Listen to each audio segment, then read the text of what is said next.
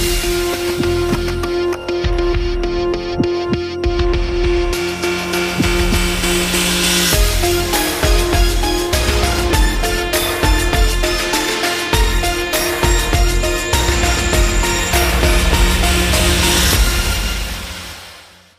Advogado desde 88, é também professor na Faculdade de Direito de Lisboa e presidente da Associação Lisbonense de Proprietários.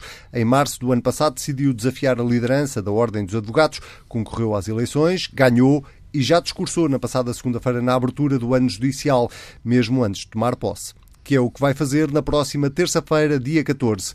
Luís Menezes Leitão é o 27º bastonário da Ordem dos Advogados e é o convidado desta semana da entrevista TSF-TN.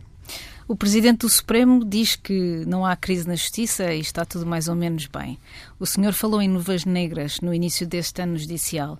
Afinal, a Justiça está ou não em crise? Não, claro que está em crise. Portanto, é manifesto que eh, nós não podemos ter um discurso tão otimista eh, quanto esse, porque eh, continuam a existir muitíssimos problemas na Justiça. Devo dizer, aliás, o Sr. Presidente do Supremo teve o cuidado de fazer uma nuance relativamente à sua afirmação, porque ele disse que só podia falar pela situação dos tribunais judiciais. E, de facto, a situação nos tribunais judiciais está melhor do que já esteve. Agora, continuamos a ter uma situação muitíssimo séria no âmbito dos tribunais administrativos. E, que, e isso é, que, é uma em... questão que, que, muito me preocupa, porque uh, se trata de, da única defesa que os cidadãos têm contra o arbítrio do Estado e, precisamente por isso, é essencial que os tribunais administrativos funcionem de forma adequada, Expl... administrativos e tributários. Explicite-me um pouco essa crise. É, Bom, estamos a falar de prazos? Estamos a falar de tipo prazos, de, não, estamos a falar de... de prazos, de demoras enormes relativamente à resolução das questões que se colocaram.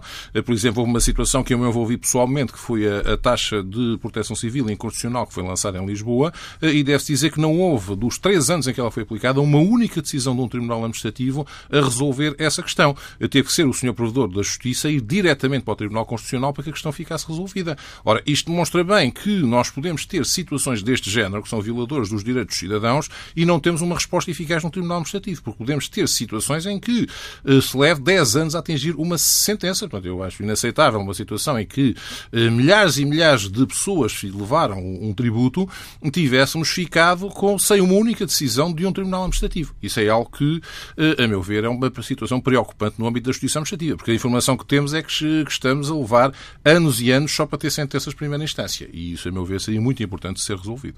Portugal está abaixo da média dos países desenvolvidos da Europa no que diz respeito ao investimento na Justiça. Ora, o Parlamento está precisamente por estes dias a discutir o Orçamento do Estado para este ano, 2020, e a grande aposta do Governo foi eh, precisamente na área da saúde. A pergunta é se a Justiça precisava quase de um choque orçamental eh, tão grande como está a ter na área da saúde. Claro que sim. Eh, a perspectiva orçamental que tem sido feita na Justiça, a meu ver, é completamente errada.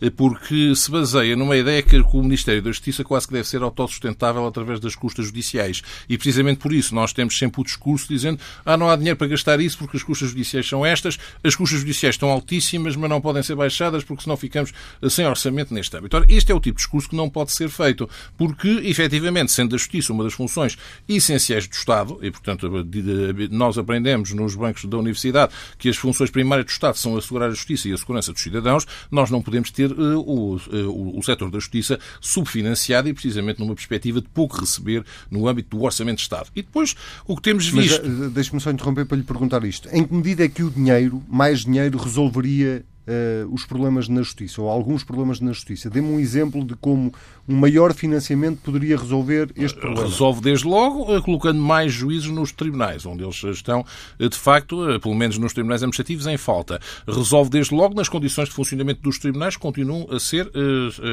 péssimas.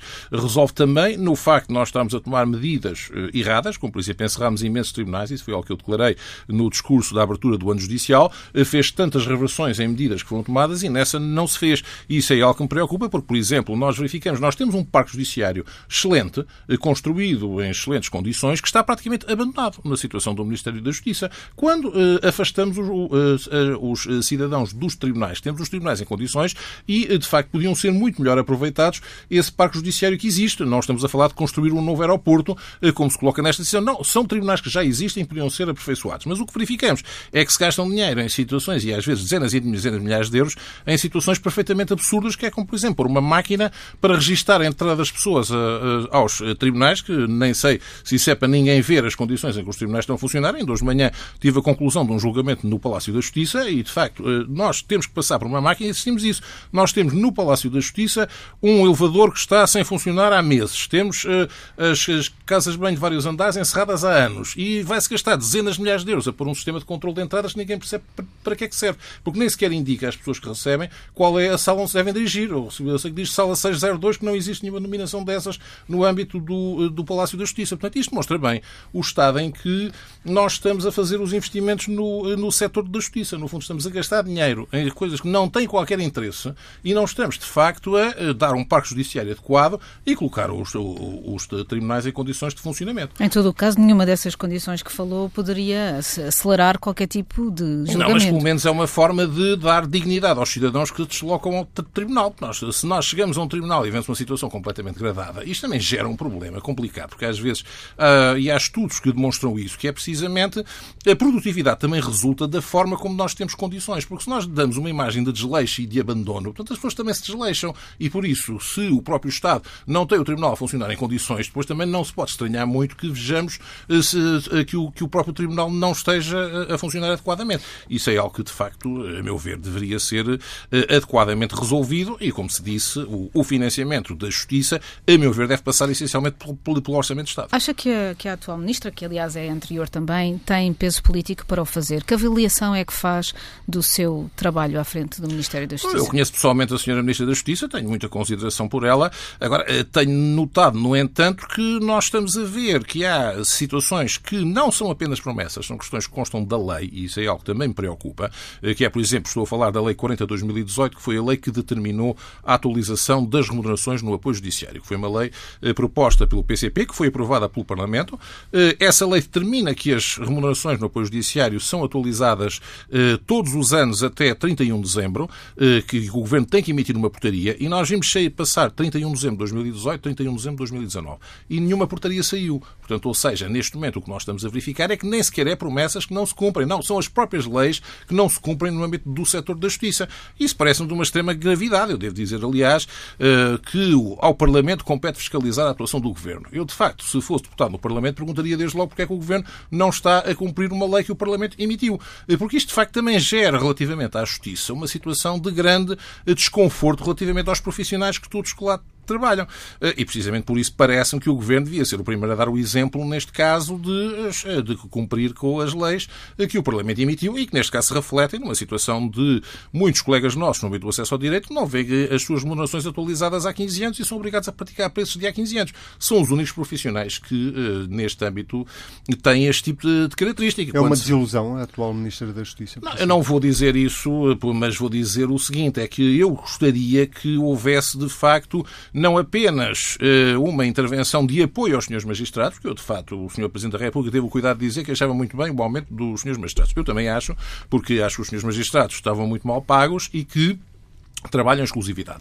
Agora, o que eu acho é que não pode haver apenas os aumentos para, para alguns dos que trabalham na Justiça. E, de facto, se houve, e o que se verificou neste âmbito, é que houve primeiro a indicação do aumento para os magistrados judiciais, eh, depois questionou-se os magistrados do Ministério Público que não podiam ficar de fora e os magistrados do Ministério Público também tiveram aumento e ninguém apareceu a falar da situação dos advogados que não eram aumentados há 15 anos. Isso é que me parece, e por o contrário, temos uma lei que manda pelo menos atualizada de acordo com a inflação. E acha e que, isso resulta, isso... isso resulta da, da própria formação informação do, do, do, da origem da própria Ministra da Justiça? Acha que ela é parcial nessas decisões? Não, não vou fazer essa indicação relativamente à Ministra da Justiça. Não é pelo facto da Ministra da Justiça ter, eh, ser oriunda do Ministério Público ou ser conselheira do Supremo Tribunal de Justiça que nós temos qualquer indicação. Nós já tivemos advogados como Ministros da Justiça e, e, também não foram nada bons para os advogados. Portanto, ou seja, neste caso, eh, verifica-se neste âmbito, eh, portanto, não temos de dizer que, que não é a origem do Ministro que de facto faz alguma indicação quanto a este aspecto. Agora, há de facto um problema que é que temos que considerar, é que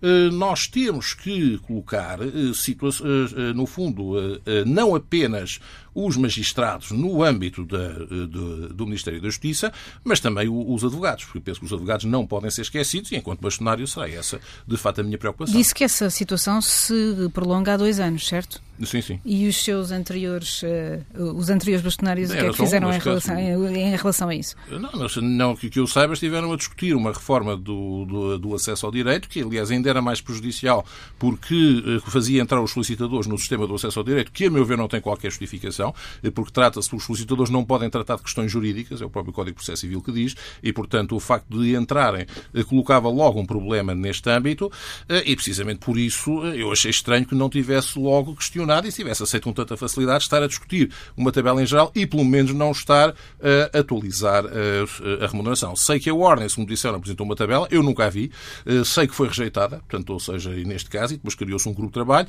A verdade é que, mas nada disso implica o cumprimento da lei, porque uma coisa é estamos a discutir uma lei futura, outra coisa é estamos a aplicar a lei vigente. E, pelo menos, acho que a lei vigente devia ser aplicada ainda antes de discutir a lei futura. Portanto, daí a minha preocupação quanto a este aspecto. Deixe-me só perguntar-lhe isto ainda sobre o capítulo do financiamento da Justiça. Eh, na legislatura anterior ouvimos um Ministro da Saúde dizer no Governo somos todos centeno. Eh, acha que no caso da Justiça se pode aplicar essa frase? Na Justiça também são todos centeno? O que eu posso notar é que o, Ministro das Finanças tem, de facto, um peso enorme no Governo, de, de, de tal forma que eh, se verificou, inclusivamente, tivemos um episódio no, no fim do ano, coisa que me preocupou imenso, porque eh, nos tivemos informação, ainda não tomámos posse, como disseram, e, portanto, não podemos tomar nenhuma medida neste âmbito, mas eh, fomos informados por muitos colegas que não estavam a ser pagos, na altura própria, os seus, as suas remunerações que deveriam receber no âmbito do acesso ao direito. Eh, e, foi nos, e depois nós precisamente perguntámos o que é estava a passar, ficámos muito preocupados com isso, e depois dissemos que ainda faltava desbloquear uma cativação qualquer eh, que determinaria isso, que colocou as pessoas praticamente em pânico, podiam não ter dinheiro para passar adequadamente o Natal com as suas uh, famílias. Portanto, isso demonstra de facto que temos efetivamente um controle muito grande do Ministro das Finanças, também é a sua função, é o que se coloca, mas gostaríamos que, pelo menos nos compromissos do Estado, as coisas deixassem alguma tranquilidade relativamente aos, neste caso, aos advogados. Concorda com a prioridade dada ao combate à corrupção ou acha que é mais um daqueles casos em que a justiça irá a reboque dos processos mediáticos de que se fala? Não, eu estou de acordo com a prioridade do combate à corrupção. Acho que a corrupção é um crime que eh, coloca o Estado de Direito ao serviço de interesses particulares, quando deve estar ao serviço do interesse público, e precisamente por isso parece-me que é um crime que deve ser eh, eh, muito sancionado, muito perseguido e gravemente re reprimido. Não é isso que está em causa. O que de facto eu salientei relativamente a esta situação de, do que se falou sobre este grupo de trabalho que surgiu para Já foi fazer convidado. propostas. Não, mas também ainda não tomei posse, por isso não há nada a estranhar aí. Uh, mas o que me salientou relativamente a este aspecto é que me pareceu que estava a haver uma precipitação em fazer uma reforma uh, num Código de Processo Penal, que é algo que é estruturante no nosso sistema, apenas com base uh, numa preocupação com o processo, que foi a justificação, quando soube a notícia, foi a justificação que deu o Sr. Primeiro-Ministro, uh, que não fazemos isto porque estamos a, porque o processo Madó foi muito eficaz e o processo BES não tem acusações. Portanto, enfim, isto de facto preocupou-me, porque no fundo não apareceu qualquer justificação, apareceram anúncios de medidas que implicam uma grande alteração âmbito do nosso Código de Processo Penal. Eu sei que há muita gente que é favorável a essas medidas, portanto não ponho isso em causa. Eu devo dizer, eh, pessoalmente, eh, gostaria pelo menos que eh, o nosso Código de Processo Penal, para ser alterado, fosse alterado de uma forma ponderada e adequada e não nesta imitação de certos modelos estrangeiros, mas o que também me parece é isto, é que este tipo de propostas e medidas, a meu ver, são questões políticas muito sérias e não devem surgir sem serem discutidas, quer no próprio Parlamento, quer inclusivamente no programa do Governo, de onde não constavam, porque eu verifiquei o programa do Governo e não encontrei lá nada.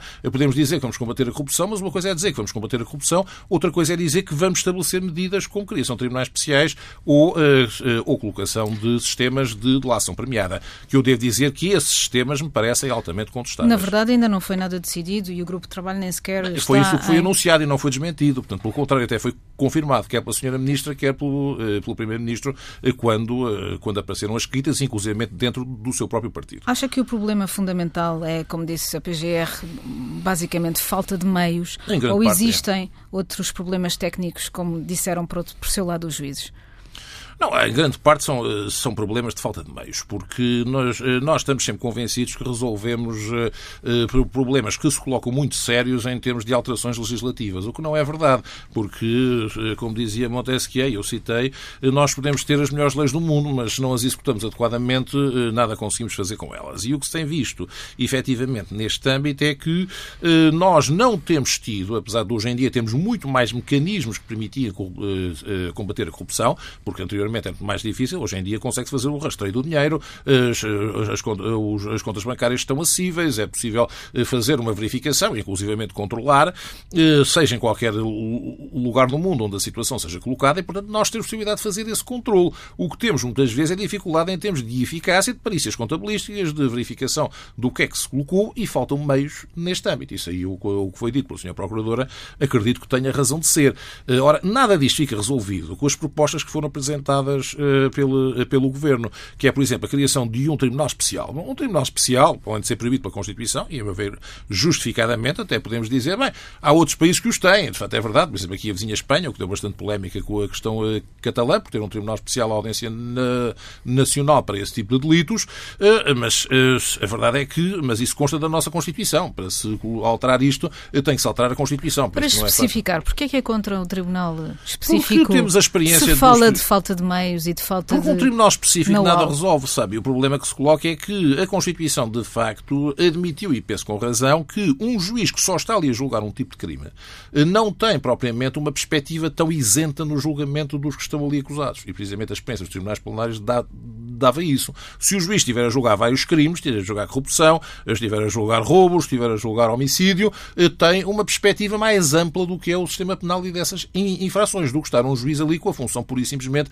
de perseguir um tipo de crime. Eu acho que esse tipo de, de especialização não é a melhor forma de resolver o assunto, mas também não é que não resolve nada, porque o Tribunal Especial eh, não garante que haja uma investigação e que apareçam acusados nesse tribunal. Isso é logo uma inversão do próprio problema. Porquê? Porque a corrupção faz essencialmente com a, eh, a, com a investigação e com a dedução de, de, acusações. E aí qualquer tribunal está competente para julgar. E o Ministério Público não investiga melhor a corrupção apenas por falta de meios ou por falta de, de, de ou por amadorismo, vamos colocar assim? Não, eu tenho a maior confiança. Ou seja, não há mais, não há mais condenações, não há mais processos eh, por corrupção em Portugal ou mais condenações por corrupção em Portugal. Porquê?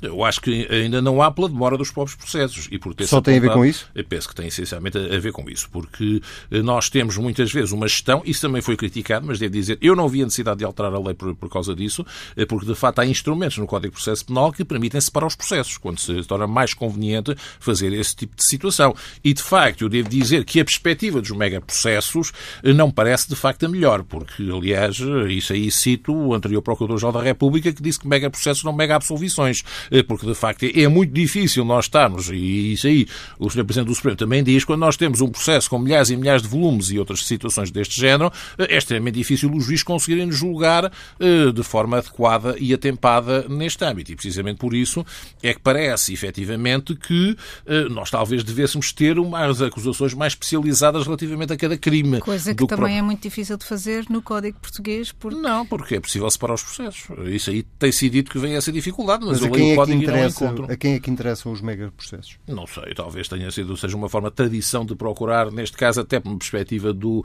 do próprio arguído, uma vez que tem que se fazer o cúmulo das penas, estar a verificar efetivamente todo o crime que ele possa ser acusado neste âmbito. Mas, como se disse, isso pode gerar, pessoalmente, um monstro que leva anos e anos a, a, a, a decidir. E essa situação não me parece, de facto, muito boa eh, para a justiça, até porque ter uma condenação muitos anos depois da prática dos factos é que, a verdade, com o tempo, a própria, a própria prova torna-se difícil de fazer, a própria sociedade também já tem uma ideia diferente relativamente ao caso. Morrem. E as pessoas morrem, também como disse, mas uh, estes casos são, é por isso, seria conveniente haver maior celeridade e para isso talvez houvesse utilidade, e há imenso tempo tenho essa opinião, de que uh, fazer umas acusações mais especializadas. Por exemplo, nós diversos crimes podemos ter uh, casos de, de corrupção, casos de associação criminosa, casos de branqueamento de capitais, casos de fraude fiscal. Nós podemos fazer uma acusação relativamente a cada crime e talvez fosse mais fácil fazer isso relativamente a este tipo de, de, de questões. Como sabe, na América o Al Capone foi apanhado por, por fraude fiscal, portanto, ou seja, foi o suficiente para ser condenado. Uh, o senhor, como bastonário da Ordem dos Advogados, uh, está disposto a ir até onde para impedir que a delação premiada entre na lei portuguesa? O que eu estou disposto é, por e simplesmente, dar a minha opinião eh, sobre esse a assunto. única coisa que pode fazer? Com certeza, não, não tenho qualquer outro poder legislativo neste âmbito relativamente a este tipo de situação, eh, mas deixe-me explicar a razão porque também porque estivemos a falar essencialmente dos tribunais especiais e dos megaprocessos e não falámos da razão da delação premiada. A razão porque eu estou contra a delação premiada também tem a ver com a própria uh, uh, uh, condenação dos, eh, de, dos efetivamente culpados nos julgamentos. Porque o que nós vemos nos países que, te, que têm a delação premiada é que muitas vezes aparecem botes expiatórios em consequência, pura e simplesmente, de haver, um, um haver uma, eh, uma situação que provoca escândalo e o que sucede é que ou acontece que alguns se eh, apressam a condenar outros sem garantia que são esses os, os mais culpados, ou muitas vezes acontece que entregam mesmo os botes expiatórios para que, os, para que a acusação exiba a acusação pública exiba que teve algumas condenações e, portanto, assim satisfaça a, eh, a ambição punitiva é da própria sociedade. É uma falsa sensação de justiça. Eu acho que sim, porque o que se passa neste caso é que nós estamos a desrespeitar dois princípios estruturais do nosso Código de Processo Penal, que é o princípio da legalidade, que nós não temos, como por exemplo na América, o princípio da oportunidade. Por exemplo, se alguém praticar um crime na América, mas o Ministério Público chegar à conclusão que um júri não o consegue condenar, ele não, nem sequer acusa. Portanto, ou seja, não, não se dá esse trabalho, acha que não, há, não vale a pena colocar isto. Nós temos a legalidade. Se alguém praticar um crime, tem que ser acusado. E, por outro lado, também o princípio da, da própria culpa. É que quem deve ser condenado deve ser com base na, na sua culpa. E eu gostar-me imenso se chegarmos a um sistema, é claro que eu até admito que isso possa, se possa lá, lá chegar, mas parece-me que isso devia ser objeto de uma decisão eh, numa discussão política eh, pelos próprios partidos que apresentassem esse programa para saber se isso de facto é o que se pretende. Porque eu acho totalmente contrário à nossa tradição penal eh, que alguém diga o seguinte, não senhor, os mais culpados são estes, mas como eles chegaram aqui a um acordo, eles saem liberdade e nós vamos condenar outros. Se fosse uma situação deste tipo, não sei se é, atenção, mas Pois era fala, o que eu lhe ia perguntar. Exatamente, não, não sei se é. Não for uma tipo? situação desse tipo, depende do que aparecer. Mas por uma garantia disse... de algum abaixamento da pena, mas não, repara, a, a o arrependimento já está prevista a possibilidade de ponderar a pena no caso de arrependimento, no caso de colaboração com a justiça, e já está efetivamente previsto. Mas o que eu li na altura é que me parecia que era na fase da investigação, portanto, ou seja, sem um controle pelo juiz, depois vê-se dizem, não, talvez houvesse controle pelo juiz, que se faria este acordo entre o Ministério Público e eh, propriamente os, os, os acusados ou os suspeitos que apareceriam de facto a denunciar os outros no âmbito deste acordo. Eu, como disse, eu acho que isto seria uma subversão total da nossa própria estrutura penal, pelo menos o processo penal em negócios jurídicos eh, que eh, se estabeleceriam neste âmbito e que me parece de facto muito contrário à nossa tradição. A ministra falou de silêncios que impedem uh, condenações. Pois, mas sabe, o problema que se coloca é isto, mas eu, esse tipo de argumento também me deixa perplexo, porque um dos princípios essenciais de qualquer eh, Estado civilizado, inclusivamente o sistema americano que o Sr. Primeiro-Ministro baseou, eh, dizem que ninguém pode ser obrigado a depor contra si próprio num, processo. E, portanto, como é óbvio, o princípio é indúbio para o réu. Portanto, quem tem que produzir a acusação é o Ministério Público. Portanto, o, o réu tem todo o direito de estar silencioso relativamente a este tipo de questões. Portanto, ou seja, nós não podemos entrar, de facto, numa uh, afirmação de que não, é o silêncio dele que está a prejudicar o processo. Mas ele, ele, tem o direito de estar em silêncio. Isso é um princípio básico uh, que existe desde tempos imemoriais nas declarações de direitos uh, humanos. Deixa-me perguntar-lhe uma coisa. o que é que acha que explica ou o que é que acha que pode justificar o facto do Governo ter vindo colocar a questão agora da delação premiada à discussão, porque é isso que estamos a fazer neste momento. acha que tem a ver com uma percepção da sociedade de que a justiça no combate à corrupção não é eficaz? Acha que o momento político em que o Parlamento de repente recebe o primeiro deputado de um partido assumidamente populista e que tem um discurso muito virado para estes temas justificará uh, que o governo tenha sentido a necessidade de colocar este tema em cima da mesa?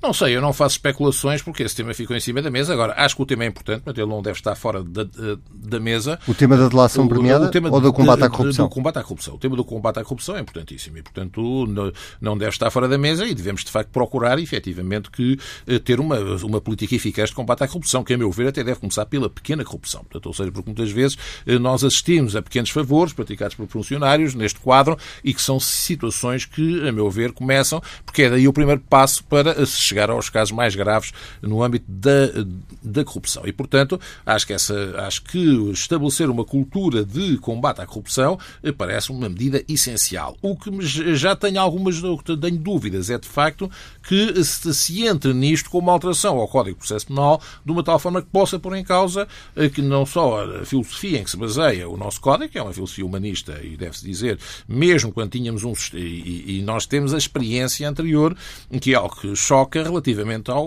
ao, ao nosso sistema anterior do Código Processual no Estado Novo, que se baseava no sistema do juiz-polícia acusador. E, portanto, no fundo, eh, nós hoje temos uma separação total entre o que é o juiz que, das liberdades, o juiz de instrução, o que é a acusação do Ministério Público e o que é, por fim, o juiz do julgamento. Eh, como se disse, a introdução de um acordo neste sistema eh, pode perturbar. Eh, mas eh, qual a razão por que isto surgiu agora? Não sei, mas também posso dizer é o seguinte: muitas vezes é mais fácil propor medidas dessas do que apresentar de facto eh, um investimento efetivo numa investigação criminal. Porque o objetivo desta medida é substituir a investigação criminal por confissões de arrependidos. E isso é que me parece de facto o problema prático quanto a esta questão. E o que é que vai levar prevendo que obviamente vai ser convidado para fazer parte desse tal grupo de trabalho para o combate à corrupção, que medidas é que vai levar? Já pensou nelas? Bom, o grupo de trabalho terá que ter, resta saber qual é o objetivo do grupo de trabalho, porque isso é logo o primeiro problema, eh, porque quando nós temos um grupo de trabalho, se for para apenas para discutir vagamente o combate à corrupção, muitas coisas a dizer. O Ministro disse que era para propor medidas concretas para depois se levar à Assembleia. Exatamente, ora, mas medidas concretas eh, pode ser o reforço dos meios de investigação criminal, isso parece-me claríssimo, eh, a existência de, pesquisa, de perícias adequadas. Agora, quanto à alteração ao Código de Processo Penal, a Código de Processo Penal, a meu ver, é algo que exige ponderação e exige estudo eh, e tenho algumas dúvidas que se possa fazer para apresentar em abril. Portanto, ou seja, eu ainda me lembro que nós tínhamos um Código de Processo Penal dos, eh, do século XX, dos, anos 20 do, do, século XX, que tinha sido feito em 5 dias e, e revisto em 15 dias. Portanto, e é que era um pesadelo total na altura, precisamente, do Estado Novo para, os, eh, para as pessoas que eram confrontadas com um processo criminal. Nós temos de ter um processo penal eficaz. E, como se disse, mexer num código com esta velocidade e com esta perturbação nunca é algo adequado. Mas, por isso, enfim, nós gostaríamos de ver efetivamente o que é que está em causa, porque a forma correta de fazer isto seria apresentar um, anteprojeto eh, relativamente ao que se pretende colocá-lo à discussão pública e depois, com base, fazer essas críticas quanto a este caso. O que nós temos, no entanto, é anúncios de um grupo de trabalho. Eh, grupo de trabalho não, não está à ordem, mas está, por exemplo, a Associação de Transparência e Integridade, o que também eh, coloca sempre algumas dúvidas quanto a este ponto, eh, cuja composição nem sequer sabemos, estarão lá académicos, mas não sabemos quais, portanto, ou seja, neste quadro, e precisamente por isso é que é um pouco estranho um anúncio surgir assim, sem ver estas questões, porque normalmente o que as, as reformas anteriores ao Código de Processo não foram feitas com base em comissões de, de peritos que apresentaram os seus anteprojetos, que foram colocados à discussão pública e dos quais saíram algumas reformas, como eu disse, algumas, a meu ver, foram um bocado precipitadas por casos mediáticos, foi o processo Casa Pia, portanto, ou seja, que surgiu neste âmbito de uma série de alterações que não sei se justificariam todas, isso, como disse na altura o professor Costa Andrade, atual Presidente do Tribunal Constitucional, estava-se a legislar à flor da pele, portanto, ou seja, que era no fundo aqui a situação. E quando eu vi o Primeiro-Ministro citar o, o caso Bejo, o que também estávamos também no mesmo problema de estar a ver o caso Bejo, que nunca mais tem, tem acusações, e então aparecia por causa do caso Bejo uma alteração ao Código de Processo Penal. Mas como disse, nada Acha que ele citou o caso BES para não citar o caso da Operação Marquês? Não sei porque é que ele citou o caso BES, isso tem que lhe perguntar, mas de facto foi, a, foi o, o, caso que ele citou. Mas compreende também que o contexto uh, em que há um ex-primeiro-ministro, pela primeira vez na história da democracia, que está a ser julgado precisamente, julgado não, está em fase de instrução, mas que está a contas com a justiça precisamente por um caso de corrupção, possa também ter interferido politicamente neste, neste tema? Não sei, eu como disse, eu, eu não vou pronunciar sobre o processo em curso. Questão é, não lhe pedi para se pronunciar sim, sobre sim. o processo. Sim, Pedi mas... para olhar para o contexto. Não, em relação ao contexto, digo o seguinte: há neste momento há alguns casos que podem uh, influenciar a situação. Mas, como disse, não é essa a forma correta de fazer alterações legislativas, por isso é que elas são da competência do, do Parlamento. Uh, devem surgir num quadro de, uh, de, de ponderação e análise do que é que de facto está a falhar no nosso sistema, mas isso não acontece por causa de um processo em especial. Portanto, é essa situação que se julga, é como o caso de, de querer mudar o treinador porque se perdeu um jogo. Então Portanto, vamos avançar. É a justiça é lenta, não é barata, tem níveis de execução muito baixos, eh, segundo, eh, segundo dados da própria União Europeia. A pergunta é que, que, que, parte disso beneficia os advogados e que parte disto pode ser responsabilidade dos advogados? Bom, eh, relativamente à situação da justiça ser lenta, posso garantir que os advogados não têm responsabilidade absolutamente nenhuma. Por uma razão simples, é que os advogados são os únicos que têm, de facto, prazos que têm que cumprir. E se não cumprirem os prazos, o seu cliente perde os direitos e sofre a responsabilidade a seguir. Eh, relativamente a esta situação, por isso, eh, não temos qualquer indicação com lentidão. Quanto às, às custas judiciais, também pode ter a certeza que os advogados gostariam imenso de as ver reduzidas, porque o fato das custas judiciais serem tão altas é um fator que desmotiva muito os cidadãos a recorrer à justiça. E isto de facto, é uma situação muito eh, preocupante, porque neste momento nós temos uma justiça em Portugal a que só tem acesso os muito ricos e os indigentes, porque são os únicos que ou têm condições de pagar as custas ou têm, eh, de facto, apoio judiciais de pagar. A nossa classe média está completamente fora do sistema de justiça em Portugal. Portanto, e, eu tenho essa experiência como advogado, verifico muitas pessoas que pedem logo imediatamente na primeira uh, intervenção que têm, mas quanto é que isto me custa em termos processuais? E quando ouvem a informação, ficam logo muitas vezes, muitos desistem de, de, instaurar processos. Ainda por cima, como um sistema que nós temos, que, a meu ver, deve-se dizer que é dos sistemas de custas mais injustos que existem, é que eh, se for uma ação de grande valor, eh, acima dos 275 mil euros, as pessoas são, eh, só são obrigadas a pagar no início por, por 275 mil euros, mas depois podem ter que pagar mais, mesmo que ganhem totalmente a causa. Portanto, isto é uma situação que eu acho um sistema completamente perverso e que os cidadãos não conseguem perceber. Portanto, uma pessoa eh, ganhou a causa sucessivamente, por exemplo, puseram uma ação de um milhão, portanto, ou seja, a, a, a qualquer pessoa. E a pessoa chega lá e diz, senhor, só tem que entrar até agora com 1.632 euros, que é o máximo que se paga no início. Mas depois, mesmo que ganhe a causa, dizem, não, agora tem que pagar mais uns milhares de euros em, em consequência de ter ganho e depois que peça a outra parte. Bom, só o Estado estar a funcionar assim demonstra bem a perversidade com o sistema. E se nós avisamos alguém que isto pode acontecer, claro que se for ele o réu, eh, tem que se defender de qualquer maneira. Mas isto demonstra bem que o Estado em que nós vivemos em termos de justiça. Ou seja, precisamente o contrário do que estávamos a dizer aqui. A, a comunicação social muitas vezes foca-se nos casos mais mediáticos, que são estes processos grandes, mega processos, uhum. etc.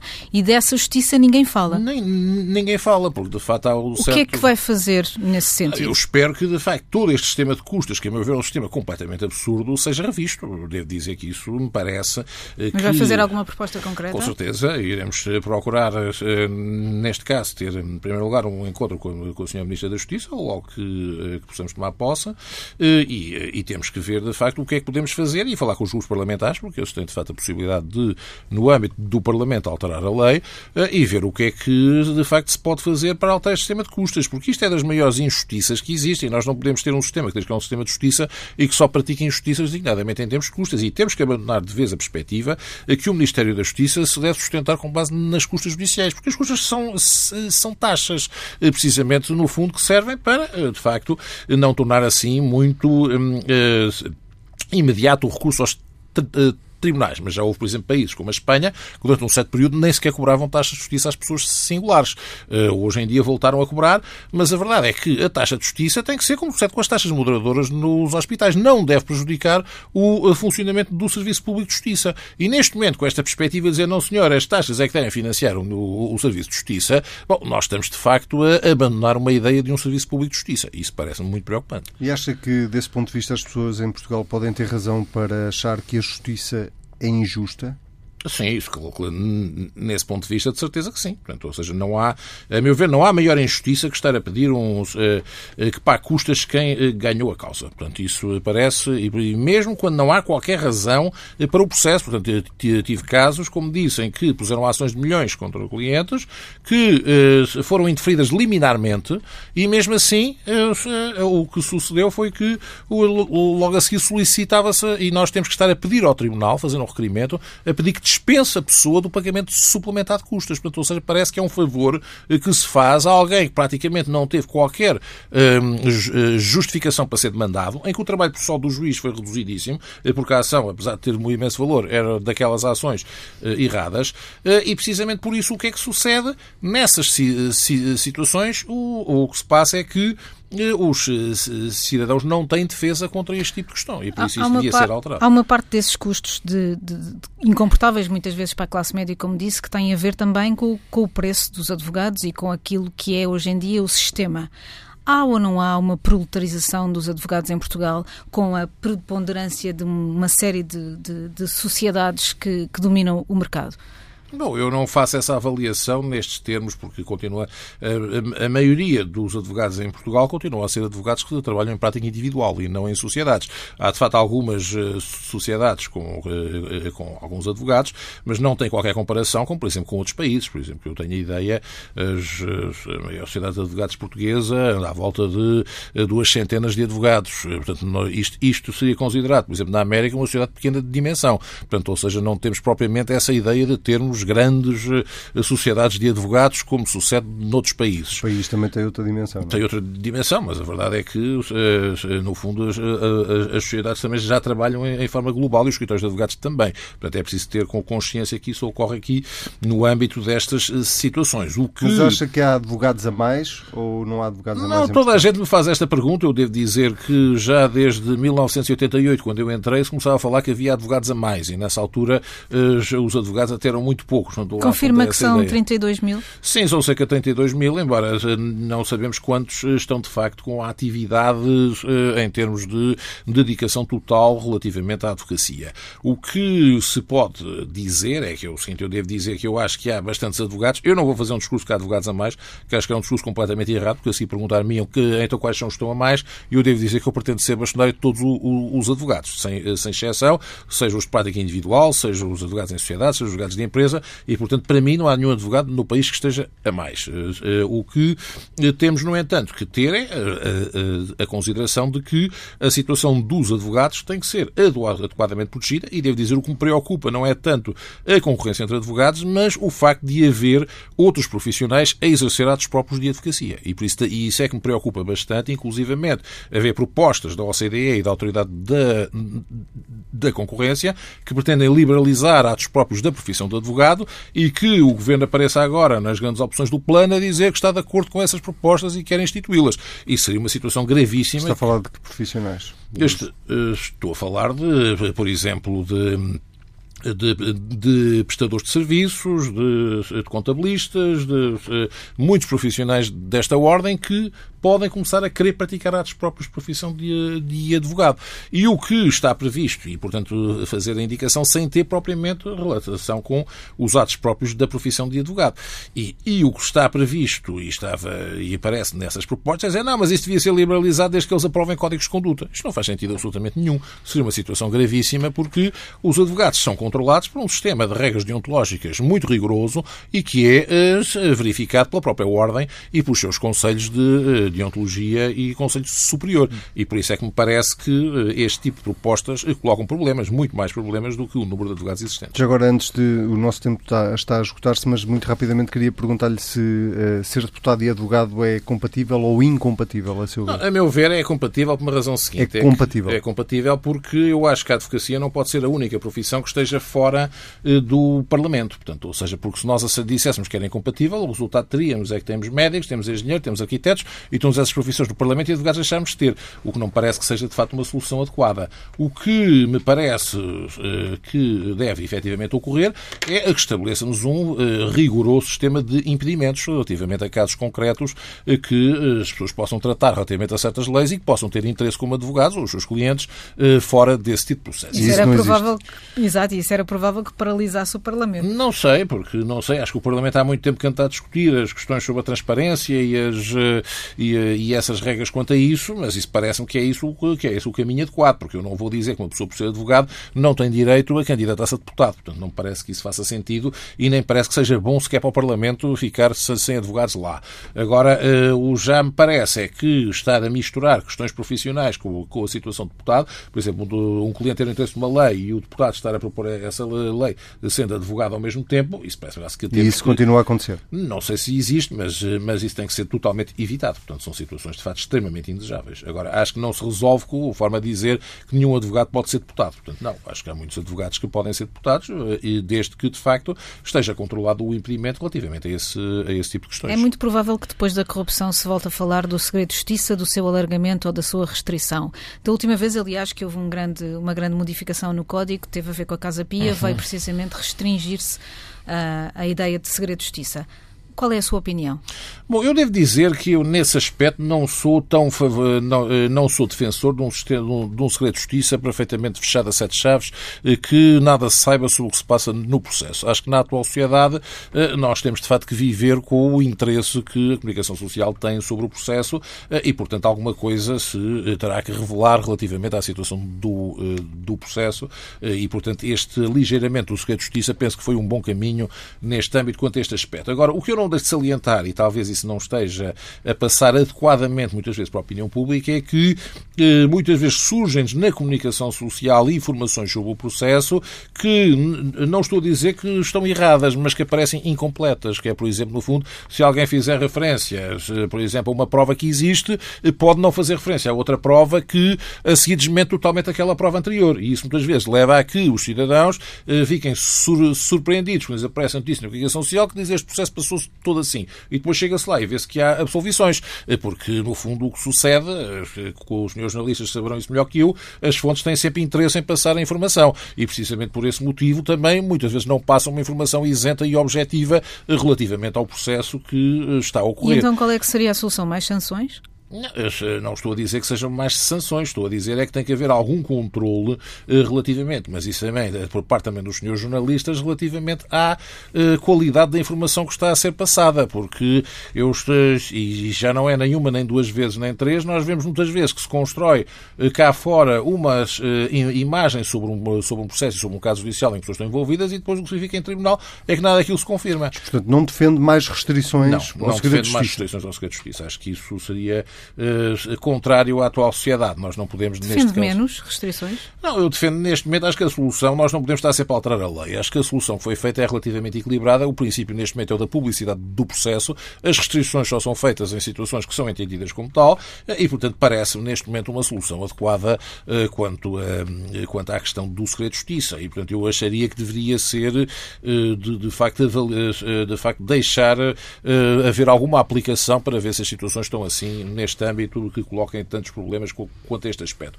Como disse, o que me parece, no entanto, é que terá que haver algum cuidado, porque nem sempre a informação que passa é informação total. E a verdade é que quem tem a informação total são apenas os advogados, o Ministério Público e os juízes que estão no processo. E, por isso, e esses não vão uh, falar sobre o que está-se a passar no julgamento que estão a discutir. E por isso, muitas vezes, o que sucede é que nós estamos a assistir informações sobre o processo uh, que já são dadas como adquiridas, uh, que acabam por não ser a situação correta. E isso eu até costumo fazer uma imagem em comparação com o futebol. Portanto, ou seja, isto é como estar nas claques e estar dentro, a jogar dentro do, do campo.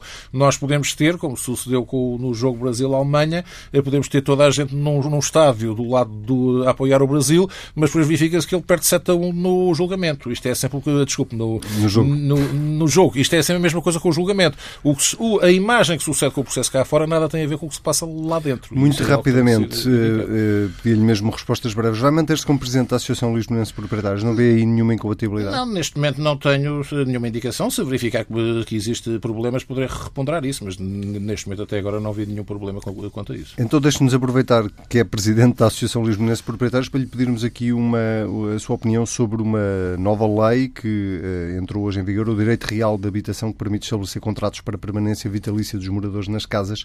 Faz sentido esta nova lei?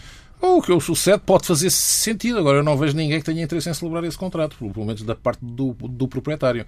Isso é algo que, eh, que, no fundo, às vezes é mais uma vez esta situação. Aparecem leis que são eh, que aparecem como a solução para tudo, mas a verdade é que não só são questões que já existem, porque no fundo nós podíamos celebrar de facto um usufruto que dava o mesmo resultado neste âmbito, como o que sucede é que os usufrutos e os usos de habitação, que já são figuras correspondentes a estas, só existem no âmbito das relações familiares porque ninguém vai dar a uma pessoa o direito de ficar no seu imóvel para toda a vida. Portanto, isso é um aspecto que me parece, eh, e aliás o próprio Sr. Presidente da República disse isso, que, eh, que promulgava o diploma, mas não via nenhuma utilidade nele. Acha que é uma lei inútil? Acho. Portanto, ou seja, e foi isso que disse, na, na altura pediram a minha opinião eh, e foi isso que disse. Portanto, ou seja, isso não, não tinha eficácia nenhuma e não acredito que tenha. Sr. Bastonário, ou Sr. futuro Bastonário, muito obrigado. Eu é que agradeço.